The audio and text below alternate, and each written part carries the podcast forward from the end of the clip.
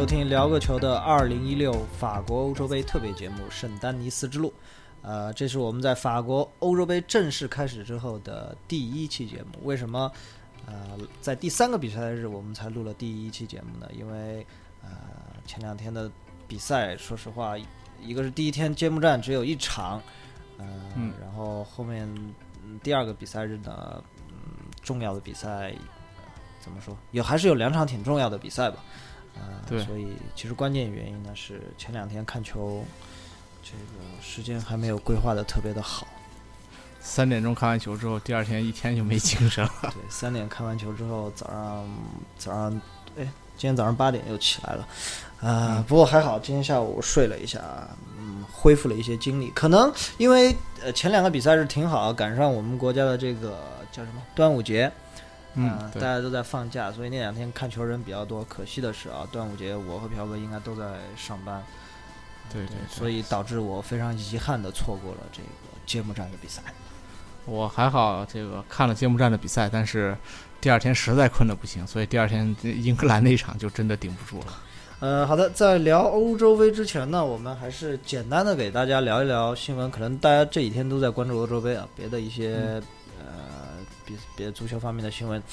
没有怎么关注，呃，简单给大家讲一讲吧。首先，啊，六月十二号，也就是今天，就是听见节目的前一天吧，呃，国足十二强赛的主场，呃，已经确定了。嗯，之前我们不是说到有有几个城几个城市都在竞选嘛？啊，这次终于确定了啊！呃，最终确定了五个城市是呃八个城市是沈阳、西安、武汉、北京、贵阳、昆明、长沙、重庆啊，这八个城市。对他这八个城市是作为了国足的这个候选名单啊，因为国足是五个主场嘛，所以呃就近的这个朋友们可以考虑安排一下这个看球的赛程了。毕竟呃这个国足时隔十五年 再一次打进这个。呃，最终世界杯预选赛的这个阶段，所以，呃，我们觉得可以提前准备了。对，然后成都呢，非常有幸的成为了候选城市，呃，不是候选城市，候补城市。呃，但是这个候补意味着，就是说必须必须得正选城市可能出现什么特别大的意外的情况下，成都才可能入选。所以呢，呃，不太可能。而且据消息说，第一场比赛很可能会安排在沈阳。嗯，所以。呃，可以看一下吧。嗯，怎么怎么说呢？这国足最近的这个热身赛的安排，包括最近的一些呃做法吧，有点感觉想讨一下零一年的那次的好彩头了。也希望能够在沈阳，毕竟零一年第一场打沈阳是主场三比零胜的阿联酋嘛。呃，这一次又是第一场主场，然后再打一个西亚的球队，也希望能够完成一个开门红。对。呃，之前我们也聊过，现在国足主场的安排全部听这个主教练团队的一个意见，所以看高波指导会怎么样来选嘛。我想高指导其实好像还还还是挺迷信的，所以沈阳、呃西安、呃这种地方很有可能会成为最终这个主办的一个地区。嗯，对，呃，然后沈阳现在已经是。报上报给了亚足联吧，作为首战的城市了。对，剩下的这个比赛城市，呃，逐渐等候选吧。希望赛程尽快安排出来，毕竟九月份就开打了嘛。呃，我们也能够提前做好一些看球的准备。对啊，好，到时候如果西安和重庆这两个地方呢，离我还比较近啊，到时候可以考虑去看一看。呃，这是关于国足的一个新闻。然后，呃，还有一条，嗯，新闻呢，这是一个。呃，和明天晚上，也就是北京时间的六月十三号，大家听到应该听到节目，就是当天晚上六月十三号要出战的这个一个种子球队西班牙有关系的一个新闻。呃，其实这是个旧闻了，所以我觉得在这个欧洲杯期间突然爆出来，可能背后也有一些不可告人的一些原因吧。嗯，对，所以这个大家想想，这这这之争谁能受益，或者是？呃，中间为什么在比赛的这个期间爆出这样的一个矛盾啊？呃，新闻是这样的，说，呃，德赫亚、啊，穆尼亚因和伊斯科和可能是伊斯科这三个这三个球员在二零一二年有一个呃性侵犯的一个一个事一个事情，呃，所以现在媒体在热炒，因为据说博斯克已经定下了十个首发名单，下一场比赛的十人首发名单，但是就是门将这个位置上有一些还有一些犹豫，大家就媒体在热炒，是不是会因为这个事情会把德赫亚，呃呃怎么说放到替补席上，或者说开除出国家队？嗯，因为我们知道这届欧洲杯好像很多国家对于这种有这类丑闻的球员都是直接下了狠手啊。对，你看东道主法国队就直接把自己的这个当家球星，对对对呃，这个本泽马就逐出了国家队。啊，一会儿我们会聊到法国法国队的事情。其实嗯，呃，从那天这场比赛来看啊，如果本泽马在的话，法国可能会踢的是呃更加轻松一些。对对对，一会儿会聊。对呃，给大家回顾一下这个事儿吧，应该是二零一二年，然后穆尼亚因的一桩性侵犯的呃一个案件，但是据说他又、又不知道是他呃向警方提供这个信息呢，还是被调查出来，就是说呃是德赫亚给他安排的。嗯对对对，然后同时一块儿一块儿办事儿的呢，还有伊斯科，嗯、就但不知道真假，但是现在这样爆出来。然后伊斯科、德赫亚包括穆尼阿因在呃第一时间好像都自己在自己的社交媒体上发表了这个声明，呃，就都都是说自己没问题，呃，大概意思就是这样。对，然后这个其实德赫亚今天已经，呃，就是不对，应该是我们录制时间，你们听到的应该是北京时间的六月十二号，已经呃开了发布会澄清了，说这个事儿是假的，对，说当时正在房间里和朋友们一块儿打游戏，对，这个，所以他也没做过这些事情吧对。呃，一正军心，至少这能说明两点，一个是他目前还在西班牙国家队内，他没有像之前的传闻说已经回到了这个西班牙国内了，至少还在法国对。然后另外一个就是，呃，少有发布会来看，包括有球员的陪同，包括你看还有皮克对，呃，在从发布会照片可以看出来，皮克等等都在旁边陪同着德赫亚到达了这个发布会的现场啊。呃，也看得出，目前队内应该对德赫亚还是处于一个支持的一个态度。对，所以希望不会影响到这个西班牙队的备战。呃，事情发生在二零一二年的这个欧青赛上，他们三个嗯应该是 U 二十一的队友，呃，嗯然后出了这样一个丑闻吧。呃，嗯现在看来呢，可能因为德赫亚，大家知道德赫亚现在作为西班牙的应该是第一正选门将来说，啊、嗯对西班牙国家队还是挺重要的，所以啊、还是希望他能够踢吧。当然，当然，如果真的有问题的话，我我觉得还是应该这个严肃处理。呃毕竟据说是不是简单的性侵啊，就是带有一些威胁性质的。对对对，所以，呃，这个涉嫌有违法的一些行为，呃，但是，呃，介于现在来看，目前国内媒体的报道也没有特别特别多的这一点，至少，呃，这个德赫亚开的这个新闻发布会，对，呃，他也就表达了自己是不会离开国家队的，然后这一切交给律师来处理，所以，呃，一切的一切要看这个怎么说，呃，警方也好，或者当地的法律部门也好，呃，对这件事情的进展了。目前来看，德赫亚还在西班牙国家队内。对，好的。呃，关于新闻呢，我们就聊到这里。我们聊回欧洲杯。首先，我们从第一个比赛日，也就是北京时间六月十一号凌晨三点的揭幕战，法国队罗马尼亚这场球来聊起。嗯，对，呃，很可惜这场球没看啊。嗯 太呃，这个这个这个叫什么？呃，喝喝酒误事。喝酒误事。呃，比分大家肯定都知道了，法国是凭借，而且呃，最后的绝杀可能大家已经看过无数遍了。这个嗯呃，凭借这个帕耶，也有翻译叫帕耶特。刚才我和朴哥聊了一下，到底应该叫帕耶还是帕耶特？好像现在在微博上这一些足球界的大 V 啊，也在也在互相争论这个事情，到底应该叫帕耶还是帕耶特？我们不管啊，我们不管是帕耶嗯还是帕耶特，就那就那个人。就那个人，对对，九十二分钟的一个绝杀，而且是个世界波绝杀，呃，帮法国队拿下了这个揭幕战的胜利。呃，朴给大家讲一下这场比赛大概的啊，其实这场比赛我也没看全乎，确实很困，还要上班。然后，呃，刚开场，其实怎么讲呢？上半场看完之后啊，我看了有十五分钟之后，我第一感觉是这这些欧洲杯的强度真的很高啊。这个可能是之前嗯、看的比赛相对速率偏慢一些，没想到看了这些欧洲杯的正赛之后，第一次反应感觉好像是是不是这个变速齿轮开错了？这个整场的这个往返的节奏确实非常非常快，对，而且。呃，看完之后两个感觉，一个是呃，这个法国没有带本泽马可惜了。嗯如果带上本泽马的话，可能上半场，呃，吉鲁错失那特别是那几个停球失误导致的机会没有啊。呃，如果带上本泽马的话，可能上半场就能把罗马尼亚打花了吧。但是，呃，没有如果嘛，毕竟没有带本泽马，吉鲁在下半场也将功补过进了一个球。对，所以，呃，这是法国这一方面了。而且，其实我看法国印象最深的这场比赛是坎特。对，呃，确实，这个我没想到踢得这么好。之前呃，在这个呃莱斯特城看了，当时我就觉得坎特的覆盖范围又大，又能跑，抢断又凶狠。嗯但是在这一次，你会发现坎特的后场出球，呃，确实让我觉得眼前一亮啊，甚至呃把博格巴的作用都削弱了很多，导致呃这场球呃踢的怎么说？呃，博格巴没有踢出自己想象中的那种球星风范啊，就是大家期待的所谓的法国齐达内接班人也好，维埃拉接班人这个感觉，反而坎特打出来了。对。然后另外一个问题是格里兹曼，格里兹曼啊，这场比赛我状态有点低迷，嗯可能很久就看不到人。嗯这是我对法国队这个，首先先看了一个上半场的一个最深的感觉，嗯然后另外一边罗马尼亚，啊、那个首先说一下这个秋裤组合，嗯这个斯坦丘斯坦库，嗯呃，确实，呃，确实非常强，特别是这个斯坦丘，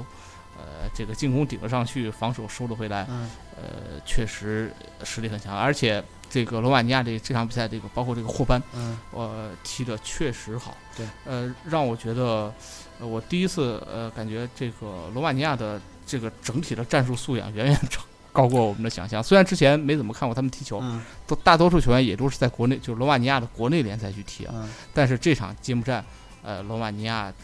呃战术的坚决，包括这个罗马尼亚这个后腰的这个表现，对啊、非常非常的好。呃，这场比赛从数据上来看，两个队的数据上来看，罗马尼亚全面处于劣势，但是只有三个数据是领先于法国的。第一是抢断嗯，朴刚才讲了，可能罗马尼亚在战术执行能力上，然后球员的积极性，包括呃刚才讲到后腰的这个发挥上是好于法国队，还有就是犯规，犯规是远远多于法国队的。可能毕竟这场比赛他大部分时间是处于比较被动的一个状态。嗯，对呃，所以怎么说？这个这场比赛还有一个问题是，这个埃弗拉，嗯 这个埃弗拉的状态确实挺糟糕啊。嗯呃，被被这个罗马尼亚，因为埃弗拉这次打左边嘛，被罗马尼亚这个斯坦丘加这个波帕两边猛攻，对呃，显示出防守有点不那么足，这也是法国队现在的一个隐患。对，嗯，而且这次法国队的这个中场的组合，我觉得还需要再稍微优化一下了，至少呃，这个博格巴出现的这个位置，包括马图伊迪的表现，呃，确实一般。对这应该是几个现在看到现在啊，几个所谓的稍强的队伍出现的一个共同的一个问题，就是啊、好像在捏合上还有一些问题。毕竟作为国家队的一个比赛嘛，呃，平时大家都没在一块儿踢球，而且很多球员他在国家队踢的位置不是他在俱乐部所熟悉的那个位置。嗯，对。然后这场球其实中场包括看张路张指导的这个分析评测也蛮有意思。张路张指导就说这博格巴这边在中场影响了一个推进的速度，然后下半场估计要换个边锋。嗯，然后果然下半场很快科芒把格里兹曼换下去了。格里兹曼这场比赛我觉得堪称全场梦梦游啊。嗯然后呃把博格巴拿下，我觉得是最最。呃，让人惊讶。当时我看到这换人，我也一愣。虽然博格巴表现不好，嗯但是，呃，这个德尚还是把博格巴换下去了。换下去之后，上换了马利，呃，那个马夏尔马夏尔，马夏尔。然后，但是博格巴一下场之后，你明显感觉到帕耶特火了。对，就是他的他帕耶特逐渐的靠到了这个中路的位置，然后拿球也更多了，所以最后也造就了他这场绝杀吧。对，感觉出来这帕帕耶特这是什么一战成名，可以说。对呃，赛后呢，各种鸡汤文章又一次出现在了我们的这个社交媒体上。这个帕耶特因为好像之前参加过一所谓的真人秀节目吧，呃，在十来岁还在呃，应该是进入职业队之后还在兼职兼职做销售对兼职卖衣服，这做销售，呃，还嗯还挺励志的。嗯，其实刚才朴哥聊到了一点啊，说博格巴、齐达内，就是大家有对博格巴的期望是看能不能踢出这像齐达内一样的表现。好像这几天网上也有人在讨论这个问题，为什么说法国队出不了齐达内，这么多年出不了齐达内的一个接班人或者这样一个球员的问题？呃，有一个观点，我觉得挺，我觉得挺，我挺认可的。呃，可能齐达内这个特点的球员，在现代足球，就是足球在现代足球战术体系进化之后，可能齐达内这样的球员我们再也看不到了，因为。呃，不能说齐达内不强，他当然是超强的。可能只是说，可能齐达内这种特性的球员已经不再适合现在一个呃足球进化的一个踢法和一个战术体系了。足球现在越来越，特别是这次看这些欧洲杯啊，你有个非常明显感觉，越来越强调整体化。对，呃，对球员、球星个人的发挥，可能可能像包括今天晚上看的那场球，这个摩洛里奇的灵光一闪吧。呃，打了一脚这样的一个世界波，包括帕耶特这种球，可能球星的作用只是出现在了这种这个这个方面了。而像之前我们看到的单兵作战，除非你能力强如梅西、呃阿扎尔这种级别的，否则大多数球星说是准一流球星，很难再完成以意志力改变比赛节奏的这么一个情况。对，而且现在现在足球它发展更要求每个球员的全能化，呃，很难出现就是你只有单一的一个功能，或者说。呃，只只只进攻不防守，或者说，呃，所有的球都得通过你来发起进攻，这样的一个踢法，并不，还是再说一遍，并不是说齐达内不强，齐达内当然是超强的，只是说现在足球发展的风格发生了一些小小的变化，所以，呃，并不是说法国队现在没有齐达内那么强的人，可能也有，比如说博格巴，你说他个人能力比起比起其他内来说谁高谁低，这没办法来衡量，只是说我们不不不太会再能看见全场比赛可能啊。所有的焦点都可以集中在其他内身上，法国队的每次进攻都有他来发起，呃，这样的一个情况。现在更多的则是组织核心的分化，前场可能有两三个能够出球组织的球员。对，这是我看到的关于这场比赛比较有意思的观点。呃，所以朴哥这场比赛看完之后，还觉得法国是夺冠大热门吗？呃，我看完之后，我第一感觉是一法国队的这个边后卫，果然咱们之前在预测的时候就说过，呃，可能要出事儿。呃，现在至少看第一场比赛。呃，面对罗马尼亚这个不太强的这个边路组合，就已经出了点小问题。包括呃他的中后卫，包括这个拉米的表现。拉米大家知道在 AC 米兰这个前两年打了年，后来没买断，又回到巴伦西亚的这么一个球员吧。嗯，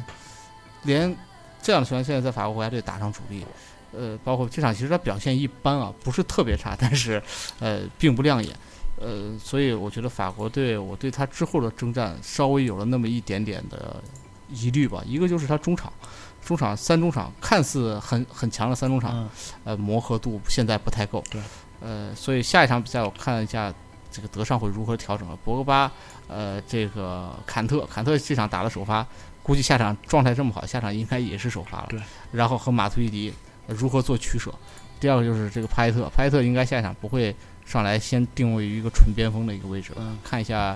德尚的后续安排。对，但是就第一场比赛表现出来的状态吧，揭幕战大家说不容易踢出好球，但是这场比赛暴露出来的防守方面的隐患，呃，让我觉得呃，可能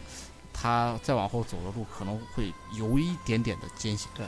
呃，我们来到说完第一个比赛日，来到第二个比赛日。第二个比赛日，呃，两场球我觉得值得一说。首先是这个，当然阿阿尔巴尼亚对瑞士那场球，呃，昨天晚上我是三场都看，因为回回家刚好九点，然后哎就，其实时间也挺好，九点看完歇一会儿，十二点十二点看完歇一会儿，三点，嗯，三场都看。呃，但是我觉得我比较。觉得有必要一说的是后两场球，威尔威尔士对斯洛伐克这场球，呃，这场球大家知道，这个当然，呃，贝尔怎么说？对，这那个任意球，那个任意球，首先贝尔那个任意球，呃，怎么说？打进了威尔士在欧洲杯决赛圈的第一个进球。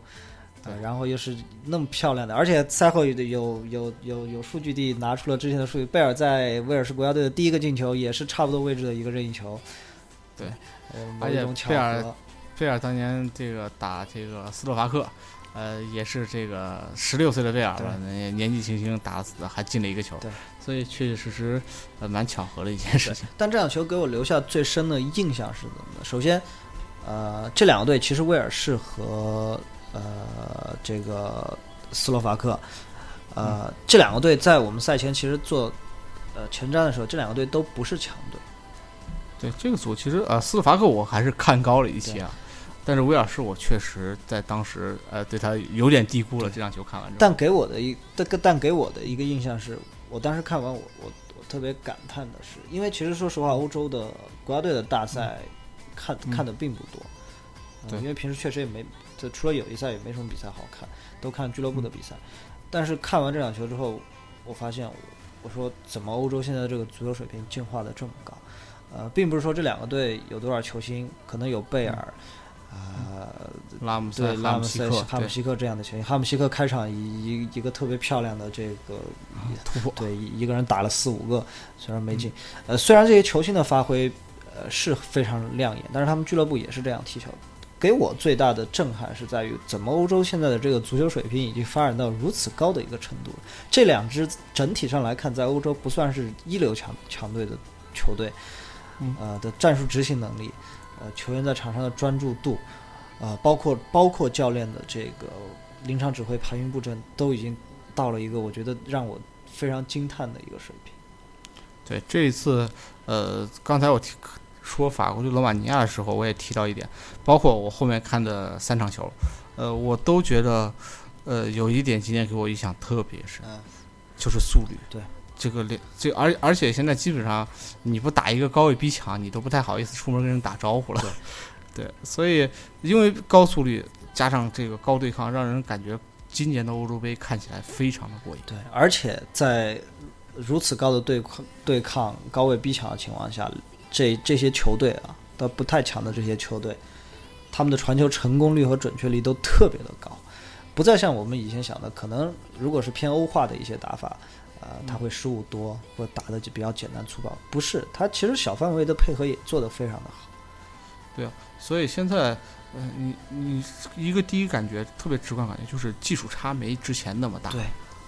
嗯对。然后另外一个就是战术，包括速率。我看完他们的球，特别是今天你再看一看中超的集锦，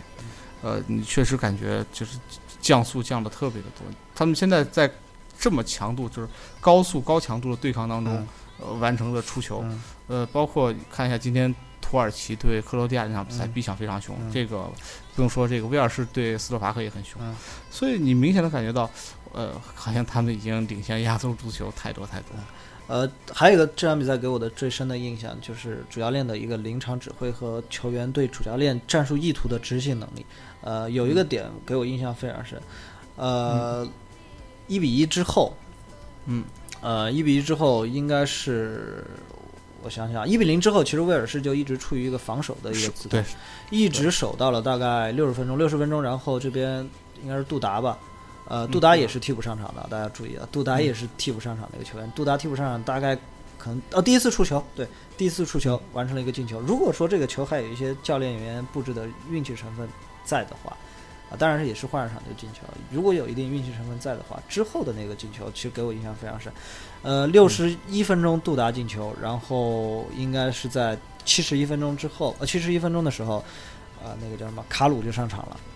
对对，卡鲁上场之后，威尔士整个场上的战术发生了非常大的变化，突突然之间嗯从可能守了有五六十分钟的一个态势，瞬间攻出来之后，而且，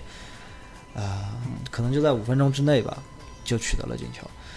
对呃，所以非常让我感慨的是，这个球球球队在场上的整体性和这个战术执行能力。然后一一个是这个威尔士的这个，一看他那个战术，对，呃，包括他这样的一个变化，一定是经过赛前，呃，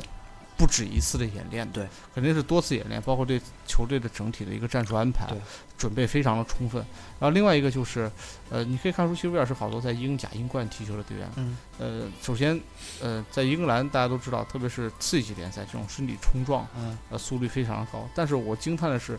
呃，在这种速率的情况下，你你会发现他们现在的技术也不会像我们之前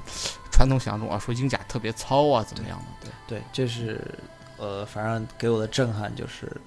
呃，因为第一场法国嘛，法国他本来就确实实力强，他踢上踢出一些好看的配合，我们觉得很正常。但是这两个队平时可能中国球迷都没怎么看过他们两个比赛的球队。啊对，竟然有这么强的实力，让人惊叹。呃，这是第一场我觉得值得一说的球。第二场就是，当然，呃，应该是开赛以来除了揭幕战之外，第二场最受关注的比赛，关注的比赛，这个英格兰对俄罗斯的这场比赛。嗯嗯嗯，因为这个确实头一天三点看完之后，这真是看一场三点，嗯，至少得睡两天才睡得过来吧。这特别是今天今天晚上回来也是，我差不多七点多吃完饭，小睡了四十分钟才把精力缓过来，然后接下来看球。对，呃，所以这场球我就没看了。对，呃，我是看完，我是看到中场休息差点睡着了，去洗了个澡出来接着看。呃，之前在预测的时候，我们俩好像都不是那么的看好这个英格兰，当时我给的原因是，我说英格兰这么年轻的一个阵容。呃，如果这么年轻的阵容在一个大赛中能够取得特别好的成绩的话，我觉得是不太不太合理的一个事情。呃，这场比赛能看出年轻的优势与劣势。首先，呃，英格兰一上场之后踢得非常积极，呃，像朴哥像刚聊到刚才聊的所谓什么各种高位逼抢啊、快速出球啊，呃，整个球队给人的感觉是憋着憋着一口劲儿在，我想十分钟就就把对手给吃掉的一个感觉。啊，这是一个优势，而且其实也制造了不少的机会。然后劣势呢，就也是啊，把握机会的能力，呃，还有关键球的一些处理的能力。没记错的话，拉拉纳至少上半场有两到三次可以取得得分的一个机会，包括啊，斯特林啊，有多次机会可以解决可可以得分的一个机会，最后都没能完成。嗯，所以，呃，怎么讲？我看了集锦，包括看了赛后的一些评论，呃，因为还没来得及看全场录像，嗯，就是给人一种感觉，就是这一次重点启用了热刺的队队队员啊，这个先发用了五个热刺的队员，对，这在之前是不能想象的，之前大多是曼联帮啊、利物浦啊占了大多数，而这次大量热刺队员，嗯，这个呃进到了英格兰的主力阵容。今年英超其实，呃，热刺球看过几场。呃，打法是否和今年英超的热刺的踢法有些类似？嗯，呃，所以，呃，怎么讲？英格兰这个阵容，第一场球揭幕战又没能赢，我觉得下一场打威尔士，他的就非常凶险。对，呃，再说回英格兰这边，英格兰这边有两个点，我觉得值得商榷。当然，这场比赛之后，呃，那个霍奇森受到很多英格兰球迷的怎么说批评也好，不能说批评吧，质疑吧。嗯，对。呃，质疑就说临场的这个指挥能力有点太差。嗯，我的感觉呢，确实有两个位置，我觉得是我觉得应该调整，但是他我不明白为什么一一直没有去做调整的。呃，第一就是这个哈里凯恩的这个位置，嗯，因为在领先之后，英格兰回收防守的那段时间，其实哈里凯恩在场上可能已经没有太大的一个作用了，但是他场下还坐着瓦尔迪呢，呃。像这种瓦尔迪这种打反击的高手，嗯，为什么没没没有能够上场？直到最后也没上场，这个不知道，可能是瓦尔迪是否他的伤，呃，确实有影响。但是很早就起来热身了，嗯，对，不知道为什么。第二个是这个鲁尼的这个这个位置，呃，鲁尼呢，我觉得我昨天晚上发了个朋友圈还是微博，我说他特别像这个什么。乞丐版的鲁大师，他在场上踢得非常努力，然后他其实也是有大局观和意识的这样一个球员，因为他现在放在前腰的这个位置上。但是，但是啊，有一个问题，他的技术能力不能说技术能力吧，他的技术特点确实把他放到这个位置上来，有一些些的强人所难。呃，鲁尼这个，特别是去年也尝试着一段时间把它放在前腰上，包括前两个赛季，呃，莫耶斯也这么用过，呃，明显是感觉是一个脚跟不上自己的脑子的一个球员。对对对。呃，虽然可能前四十分钟我看了一下技术统计，鲁尼应该是全，呃，全场就整整个场二十二个球员里面传球次数最多的，但是，嗯，他有多次就他已经看到这个球传过去是个威胁球，但是他确实。技术特点不是那样的一个球员，我们可以参考一下今天晚上这场比赛啊，这个莫德利莫德里奇和拉基蒂奇的表现，呃，这种纯种的后腰和前腰和这种呃踢了那么多年，出道也是踢中锋这样位置的一个球员，改踢前腰之后，呃的一个的一个差距，嗯，而且有些时候会发现他的创造力不足，呃，他大局观是没有问题，他他他他对球场的调度转移，但是在呃。关键威胁机会的创造上，你确实存在一些问题。所以后来七十多分钟，应该从威尔希尔把他换下去了。换下来之后，威尔希尔，呃，踢得还行。之前我们不是在前战的时候聊过，说威尔希尔会不会打首发？现在看来，可能这前两场还是因为他身体的关系吧，不会让他首发。但是我觉得，就算他首发了，鲁尼可能也不一定会下。对，鲁尼现在在英格兰国内的这种地位，呃，和他这个英格兰当家球星的这么一个位置吧，就类似于博格巴一样，这个，呃，所以为什么特别佩服德尚，嗯就是在发现自己的当家球星踢得并不好的时候，直接就换下去了。对，嗯、所以鲁尼，我希望，呃，他尽快转变吧。毕竟现在英格兰的踢法，他放在这么关键的一个前腰的一个位置上，呃，也也希望他能够转得好。但是说实话，这个年纪，我觉得有点难了。我之前一直说鲁尼其实挺适合他这种踢法，如果努点力，呃，训练一下，其实打一个中场、中前卫应该是蛮适合的一个踢法。对，打现在的这个位置确实有点勉为其难。呃，然后还给我觉得挺惊喜的是这个几个后卫，呃，特别是那个沃克和丹尼罗斯，呃，我觉得他们俩对都是应该是九零后嘛，嗯，我觉得踢的还还不错，而且踢法，嗯，比起英英英格兰以前的边后卫来说，我觉得更接近于现现代足球的发展的思路一些，而且我觉得能力还不错，呃。可能吧，希望希望看后来的比赛能不能有好的一个发挥。呃，这是关于英格兰，我觉得就这几个问题挺严重的。呃，卡西不是卡希尔，这个瓦尔迪和哈利凯恩的选择上，我觉得还还得费一番脑筋。对，这个听你的感觉就像英格兰就像一个这个，呃，来到欧洲杯的初歌一样，对，空有一身力气，但经验略显不足。对，然后俄罗斯这边给我留下比较深的九八，呃，九八我觉得，嗯，他如果呃，当然剩下两个队是这个威尔士和斯洛伐克，我觉得他能给这两个队制造非常大的困难。其实他这两个给英格兰已经已经呃已经搅得英格兰的后防线有一些吃力了。这剩下的那两个队的后防线，我觉得呃他可能会带领俄罗斯呃有一定的作为吧。我觉得还像这种纯种的。我应该现在已经绝迹了吧？看不到这样的球员了。现在这种球员，对有些队常备的有一个作为对作为一种战术补充，但是拿来打核心的都是确实不多了。对对对，就是可能年轻年轻一些的球迷都不太不没怎么看过这种冲锋踢球，就是他前场拿球他是不带球的。对，呃，对，要要要么做球护球，要么作为一个桩，作为一个点出现。参考姚明，这推反击的时候，姚明是不会运球的，这必须得扔出去。呃，很有意思。我觉得他一个人能力，个人能力真的挺强，而而且，嗯，年轻，真的能给这个组，他能可能面对另外两支队的时候，能有一定的杀伤力。对对，所以，呃，怎么说？期待第二轮吧。我还是蛮期待这个英格兰对威尔士的那场比赛。对，反而看完这场，我对英格兰又多了一些信心。啊，这个觉得又有戏争小组第一了。呃，对，我觉得多了一些信心。虽然这场打平了，很多人觉得不好，但是我觉得这支队给人的感觉和以往的英格兰队，呃，一个是可能这次用了热刺的这个体系，呃，体系上是没有问题，还有这帮年轻球员确实第一场比赛特别有拼劲。如果能够延续下去的话，我觉得英格兰说不定会走得更远。嗯，希望吧，希望这个年轻球员也磨合越来越好。对，呃，下一场就是。我认为本届欧洲杯看到现在最好看也是最激烈、技术含量最高的一场球啊！这个波呃不是波兰，土耳其 对克罗地亚的这场球。嗯，这场球刚刚踢完啊，这个我们聊聊的时候也应该之前有一个小时吧时间，刚刚踢完啊，确实好看。呃，而且你明显感觉到了，你这两个队是势均力敌的两个队吧？对对对。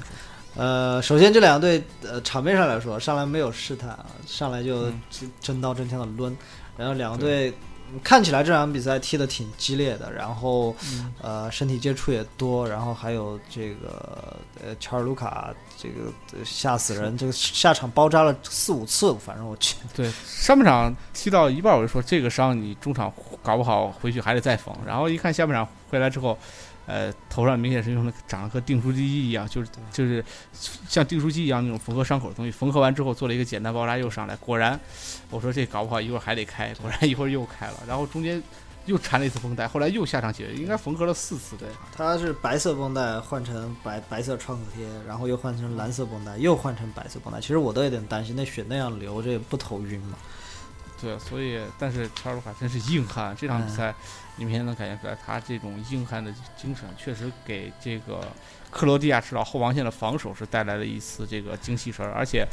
他流血流成那个样子，对自己的表现其实影响不太大，我感觉还是那么的猛。对，呃，说一下这场比赛。首先，两个队上来没有试探啊，真刀真枪的就开始抡。呃，可能土耳其这边有个十到十五分钟，场上场面上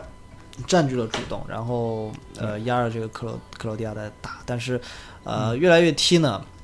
呃克罗地亚这边中场的优势就慢慢显现出来。之前我们也聊过，克罗地亚这个豪华豪华中场啊。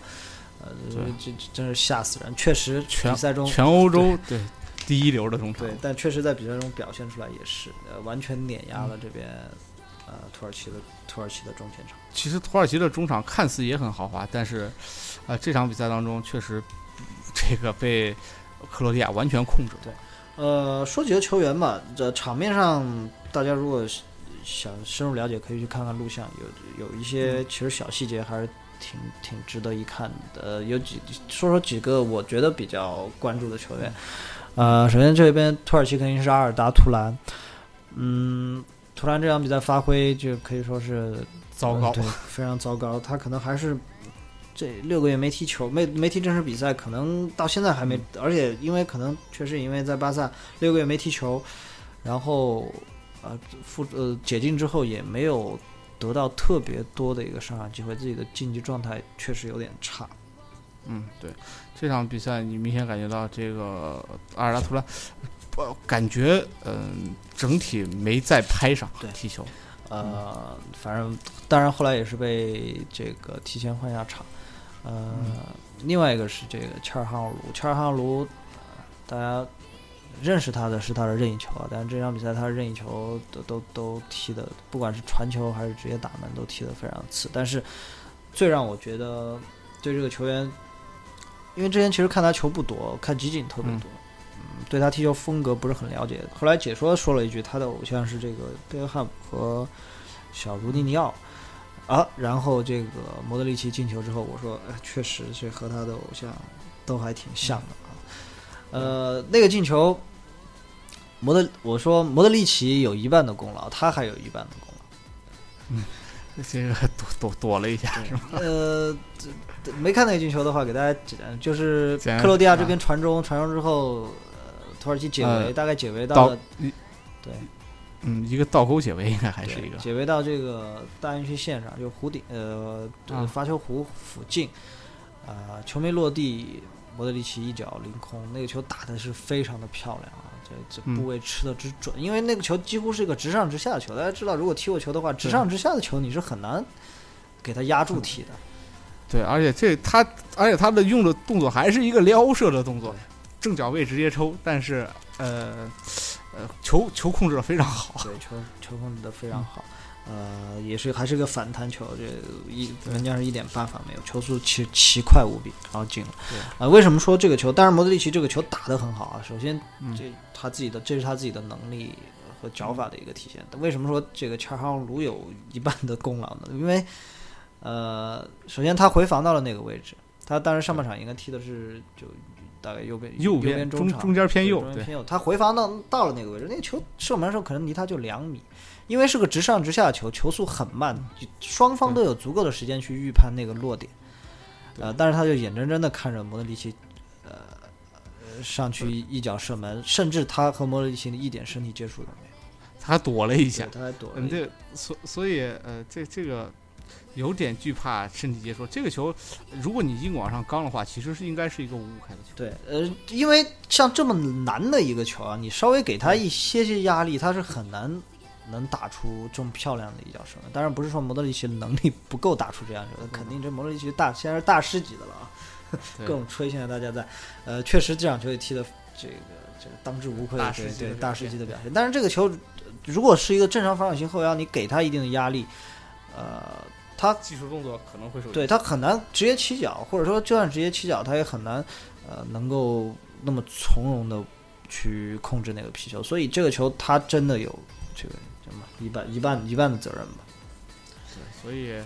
呃，恰尔汗奥卢这场比赛，而且他有呃两个非常好的任意球机会，其实打的都一般了。对，然后还有一个球员是这个土耳其这个埃尔金，埃尔金不熟这个球员，但是这场比赛看完之后，如果我是主教练，下一场可能不会让他再踢首发了。呃，反，这整个土耳其队给我的一个感觉就是。比较散漫。这个球队无论是攻防的时候，我不知道为什么，呃，是可能有一些他们传统的这样一个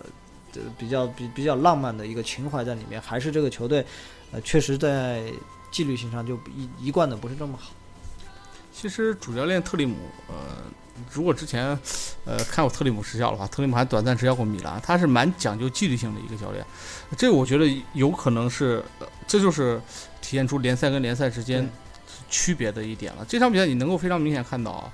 特别是央视在中场现在加入了这个战术分析这个环节之后，我觉得还挺好的。他把上半场，呃，这个克罗地亚的中场队员的跑位给摘开了，你就发现这个非常明显。克罗地亚在中前场，呃，进攻的时候对空间的运用率啊，比土耳其要高很多。大家如果有兴趣，可以回头截过来看土耳其反攻，特别是后面差不多八十几分钟的时候，呃，克罗地亚两三个换人之后啊，呃，整体收缩那一点你就可以看得出来，呃，土耳其经常有两三个队员的位置是战死不动的，而在反观克罗地亚，他们在反击时的那个位置感非常的清晰，对这也就是我觉得这种一流的俱乐部的主力球员所给带来的这个进攻上面的一些空间优势，包括可以看一下这场比赛，土耳其其实还好，这场比赛防守基本没被打散，对，呃，位置感还保持的蛮好，但是你总觉得是也不是不拼对，而是球队呃整个的这种，我觉得战战术防守策略。呃，相对差一些吧，也是我觉得和球员能力有一定的关系，像包括像佩里西奇啊、布罗佐维奇，呃，能力在此，包括曼朱基奇，其实这场比赛作用非常明显啊。呃，拉边把整个这个土耳其的后防线搅和得很够呛。但是你你真真正正能够看出差距的就是土耳其的进攻。土耳其可以说这场比赛，特别是下半场，完全被克罗地亚掌控了，进攻方面啊、基本是毫无机会。对啊，之前和一个足球教练聊过，他说其实，呃，足球入门的第一堂课应该给大家讲的是每一个位置的分工和你在场上的职责。这个听起来很简单，嗯，比如说对，但是其实在落实在场上，在那么高强度的对抗这个肾上腺素分泌、大脑缺氧的这样一个情况下，你要是九十分钟都做到，其实是很难的。但是，呃，我们反观这个。说回克罗地亚这边啊，刚刚朴哥讲的，这个整所有球员在场上位置，特别是这几个中场，啊、吓死人，位置感是极好。嗯，看一下吧，乔尔卢卡可以说一下，当然这场比赛他算是一大功臣了吧。首先这个抛没没抛头颅啊，洒热血，然后最后还有一个这个飞身堵枪眼。呃，非非非非常的怎么说，让人让人敬佩吧。流那么多血啊，我想想，我靠，看着都吓人。其实这乔尔卢卡转型也蛮成功的。嗯八年前打欧洲杯，我没记错，他当时还是打的边位啊。嗯现在转型中卫之后变成铁血中卫，确实，呃，我我是没想到精神力真的是那么强悍。呃，然后后卫你像呃中场五个五个中场不说，呃塞尔纳嗯呃踢的也很好。然后其实这场比赛呃克罗地亚这边战术部署也非常的有针对性，因为土耳其这边打四三三嘛，四三三的话，嗯，呃两个边锋应该是土耳其应该只是说是四幺四幺两，恰尔汗奥卢和图兰对各打一个回收的，对各打一个。为什么回收？其实我分析一下，应该是就是因为上半场克罗地亚这边死打两个边路，我们看到多少传中，没办法，图兰和恰尔哈卢只有回防，但是他们两个的这个防守能力，呃，确实可可能是记忆性吧，确实也不太强，嗯所以上半场两个边路克罗地亚创造了很多很多的机会。呃，所以，呃，怎么讲？这场球踢下来，呃，给我印象最深的还是克罗地亚的这个中场。我觉得克罗地亚就这个实力，呃，出去没一个队儿好踢的。呃，首先说拉基蒂奇、莫德里奇这这这这两个啊，呃，拉基蒂奇呢、嗯这场是打到顶到了一个偏前的一个位置，莫德里奇是踢回了嗯他在、应该是在俱乐部比较熟悉的这样后腰的一个组织型后腰的这样一个位置。呃，拉基蒂奇的这场表现是自己的水平，但是没有什么特别亮眼的一个表现啊，但是嗯呃、也是非常出色的一个发挥，基本上没有什么特别严重的失误啊、丢球，而且过渡球都做得特别的好。呃，主要说一下莫德里奇吧，那个进球不用说啊，这个这个天外飞仙级的，呃，然后整场的调度，还有一些威胁球的处理，啊、嗯对，明天不知道会不会有文章吹一下他啊？啊，一定会有。你看昨天乔阿伦的那个发挥，今天就一堆一堆文章吧，去开始吹乔阿伦了。什么威尔士的哈维，威尔士的皮尔洛，呃，就摩洛里奇这表现，那就那就堪比皮尔洛的这场。呃，我们想，摩德里奇可是今年拿了欧冠的球员，如果拿个欧洲杯，今年的金球奖指不定是谁呢？啊，对，这是这么快说攒 攒足人品，克罗地亚呃现在给自己树立位置，这个组这么难打，还是小组出线其。实两年前摩德里奇大家就一直说他可能是这个皇马啊、不可或缺的一个中场节拍器啊。这在克罗地亚他就更是，呃，你看他的回撤拿球和呃对球的转移上，啊、世界一流吧。包括有一些呃所谓大师级的一些发挥吧。我记得比较清楚，下半场一个球吧，一个基本上是没有角度和没有视野的一个分边路的一个传球，那让我想起了可能是以前哈维啊、皮尔洛这些人做的事情。其实仔细看想一下，这几天欧洲杯这第一、第二个比赛日啊，呃表现亮眼的球员好多都出自热刺，英格兰的那几个都是热刺了。摩德里奇早年也热刺呃效力过，哎，至少至少三四年的时间。然后这个贝尔也热刺出身，所以这热刺这两年为这个欧洲这个各大豪门嘛贡献了不少球员。然后像佩里西奇这场比赛，其实他至少有两个的必进球的一个机会，毕竟球球还打了一个门杠对，那个头球。对，其实都发挥的非常好。曼朱基奇也值得一说，他这场比赛，呃，他明显和这个土耳其的那个中锋叫桑桑托松松托托托托松，不是托松对托松呃托森托森森，呃，那个中锋，他们两个其实两个人身材差不多，特点嗯可能也比较接近，但是曼朱基奇这场比赛活动范围奇大无比。呃呃，这这也是曼曼朱基奇多年以来的这种踢球的习惯吧，防守型中锋。对对对，呃，所以他在前场给这几个中场的制造的空间，呃，包括他们像这些中场可以做做很多的后插上，他起到了很大的一个贡献。所以，呃，我觉得从这场比赛来看啊，克罗地亚这个首发阵容的实力。啊，指不定在这届欧洲杯能踢出一些名堂，至少这个实力，我觉得排进前五是有可能。从这场比赛的发挥来看啊，至少现在呃，今天晚上如果过去这四个四个组已经踢完了，嗯大半已经踢完了。呃，我们目前来看，这克罗地亚今天晚上这个实力，因为毕竟土耳其实力也很强，这个队，呃，克罗地亚展现出了这种碾压般的，特别是下半场，我觉得可以用碾压般的实力来来形容吧。我觉得，呃，这届欧洲杯肯定能有所作为。对嗯，好的，这这场比赛给大家聊完了。然后现在我们在录音的时候正在踢的是这个波兰和北爱的一场比赛，两个队还是零比零啊。嗯，对。然后今天晚上还有一场这个焦点之战吧。对，德国对乌克兰，其实每个种子队的出场都是挺焦点的一个比赛。对，毕竟每个种子队在国内都有大量的球迷啊。给大家预告一下吧。呃，可能大家听到节目的时候，德国这场比赛已经踢完了。呃，就是听到节目的当天，北京时间六月十三号晚上九点，呃，另一支种子队西班牙将会出场对阵捷克，看看这个，嗯，这届不是那么被看好的，然后阵容上有一些微调的西班牙，呃，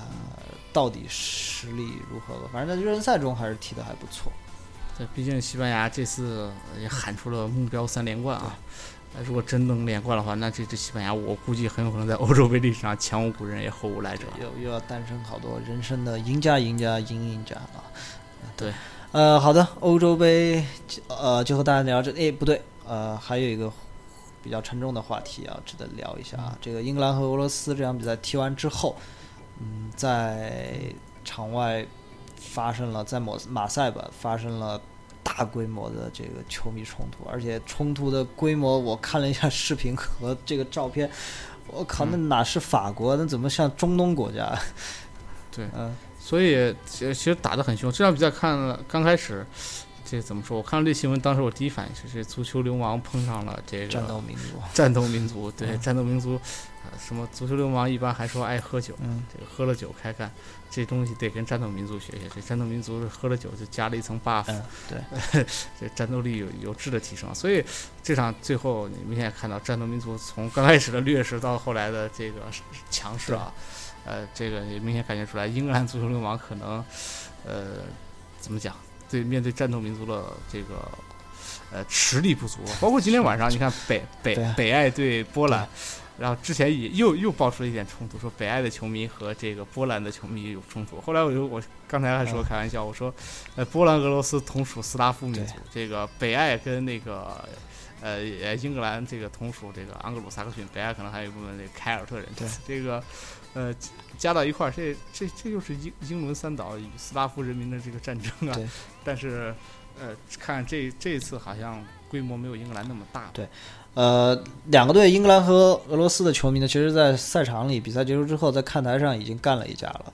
呃，其实也看看照片也挺吓人的，这，呃，但是打到场外之后更吓人。不知道大家可能新闻图片里面有一张看警察在给一个球迷做心肺复苏的一个照片。呃，我找了一下，我找到了那个球迷，就是就是被就是倒地的那个球迷啊，在被做行为，不不知道后来怎么样，是否有生命危险，我们不知道。他被袭击的那一下，我看到了。他站在一个台阶上，应该是在不知道，应该是在叫骂吧。然后后来后后后面来过来一个人，拎着一板凳，直接一板凳就撂倒了，直接砸头上，然后直接就倒了。所以，嗯，而且我们我很有意思的一点啊，这些足球流氓，包括参与斗殴的这些球员，很多人非常的有经验，一看就是老油条了，啊，他们都知道。呃，在这种大规模冲突的情况下，当场被抓住的可能性是不大的。对，警察当场都只会维持秩序，把两边隔开的，不可能进来抓人。呃，可能事后会根据录像啊，这样一些来来来，会抓一些这个所谓的这个领导者，或者是一些就是呃相对来讲行为更加 过激的什么。对，这个有经验的这些足球流氓都。在袭击的时候都知道把自己的脸给用各种东西给遮住的，通过录像你是根本没办法分析，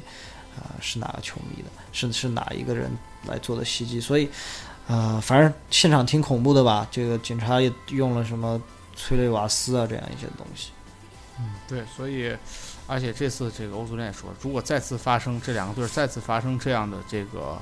呃球迷冲突的话，呃这两个队可能要被逐出本届欧洲杯。我一想，这两个队要被逐出本届欧洲杯，那威尔士和斯洛伐克不得笑死？呃，但说实话，我觉得管不了。呃，我觉得球迷的这个因素确实很难把控。对，不过还好，这次法国由于呃大家众所周知的一些原因啊，这个安保的这个级别调得非常的高，呃，所以估计大规模的像之前的那些希尔斯堡啊这种的，呃海海瑟尔这种，呃可能不太会发生了。但是。呃，小规模的冲突，我觉得真的是难以避免。对，呃，今天晚上克罗地亚那场球的时候，下半场刚开场，球场应该是有人点燃了一个爆竹吧？对，啊，特别大的一声，就非常像当那个之前在法兰西大球场的那个爆炸的那个声音，就所有所有球员也愣了一下，包括解说也突然愣了一下。啊，当然后来证明是可能只是点了一个炮仗，啊，没啥特别大，没啥特别大的问题。呃，所以还是之前说的吧，这些欧洲杯的安全问题，啊，是是挺严重的。一个是恐恐怖主义的威胁，还有一个就是欧洲这些足球流氓，其实历来都是挺棘手的一个问题。对，特别是英国和德国，对，今天晚上德国也出来了，对，啊，看看对德国这又 又是乌克兰，怎么这个又是碰到了这个东欧的这个战斗民族。呃，看看能不能这个球迷是否能够保持自己这种冷静的情绪。对，还还是如果要有马上要去看球的这些球迷啊，尽量小心一些。因为今天还有一个，你看国内一个记者采访的一个视频，就是在冲突现场采访那个视频，呃，确实看着也挺恐怖的。后来还有一个这个俄罗斯大汉过来搂着这个记者的胳膊，说想说两句。这个记者明显这个也是可能后后后背一凉啊。对 对。吓了一跳，呃，好吧，这是关于欧洲杯的话题。最后呢，呃，稍带聊两句这个百年美洲杯吧。百年美洲杯，呃，首先，呃，乌拉圭已经被淘汰了，这个，呃，苏亚雷斯带着伤一场没打，呃，砸了一下这个替补席，呃，被淘汰了。然后给大家预告一下吧，之后的比赛。那，小组赛呢，比较关键的，可能大家受大家比较关注的，啊六月十三号就是。也就是我们录音录音放出来当天的早上，啊，巴西，呃，对秘鲁的比赛，这个巴西的球可能大家会比较喜欢看。然后六月十，秘秘鲁秘鲁，不好意思啊，这个地理学的不太好，过几天还要去考文综呢。对，对，然后六月十五号阿根廷，包括六月十五号智利那一组的比赛，呃，大家可以关注一下。可能现在还是大家主要重心还是在欧洲杯上。对，毕竟美洲杯，呃，一个是时间吧，看完欧洲杯之后，很难有人再有精力看美洲杯了，这个时间确实比较充足。然后另外一个就是，呃，可能现在好多像咱们身边好多朋友都在上班吧，呃，美洲杯的这个时间确实不如欧洲杯的时间。你欧洲杯你还能熬一熬夜，美洲杯这个上班时间很难变啊，所以呃，氛围不如欧洲杯这么浓。而且这次美洲杯看来看去啊，应该还是南方球队。实力确实还更强一些。对，所以我觉得怎么说，这个哥伦比亚今天其实输给哥斯达黎加了，然后这个淘汰赛估计要碰巴西了，蛮有意思的。美国也出现了，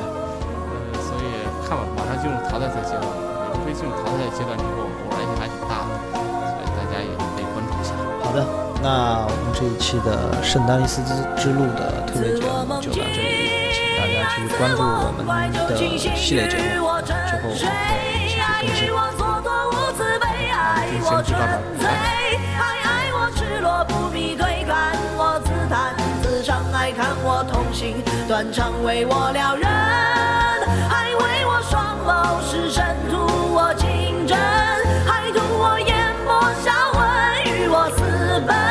还与我做不二臣，夸我含苞待放，还夸我欲盖弥彰。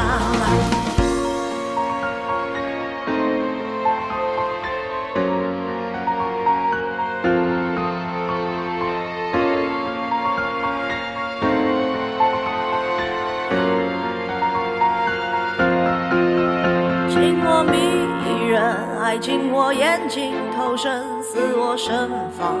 还似我缺氧，乖张有我美丽，还有我贪恋着迷，愿我百岁无忧，还愿我徒有泪流。